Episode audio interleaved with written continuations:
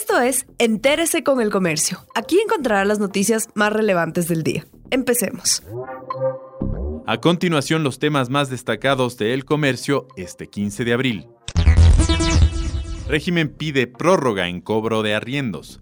El gobierno propuso una reforma para que no se desaloje a las personas que no han pagado arriendos hasta 60 días después de la emergencia.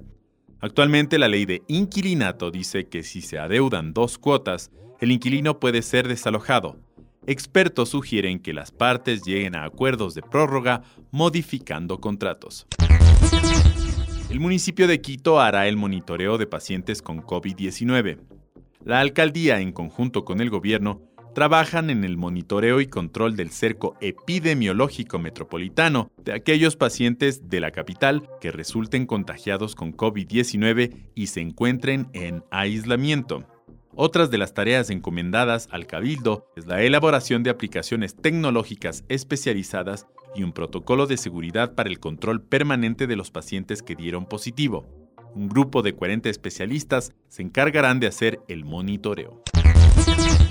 Las pruebas rápidas se ofertan a través de redes sociales.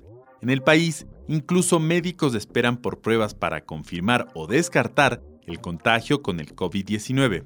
El ministro de Salud, Juan Carlos Ceballos, el lunes pasado anunció que ya llegaron 200.000 test, pero todavía no se confirma en dónde se están aplicando. En redes sociales se ofertan pruebas rápidas que podrían llegar a domicilio, como si se tratara de un fármaco de venta libre. Según la Agencia de Vigilancia Sanitaria ARCSA, deben contar con un registro sanitario que garantice su calidad.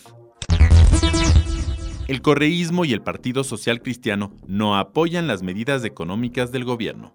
Entre las bancadas hay cautela ante los anuncios de medidas económicas por parte del gobierno nacional.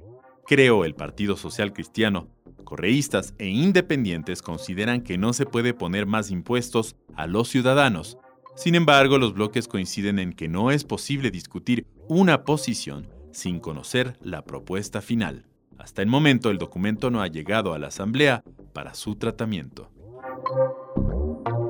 Gracias por acompañarnos. No olviden seguirnos en Facebook, Twitter e Instagram como El Comercio Com.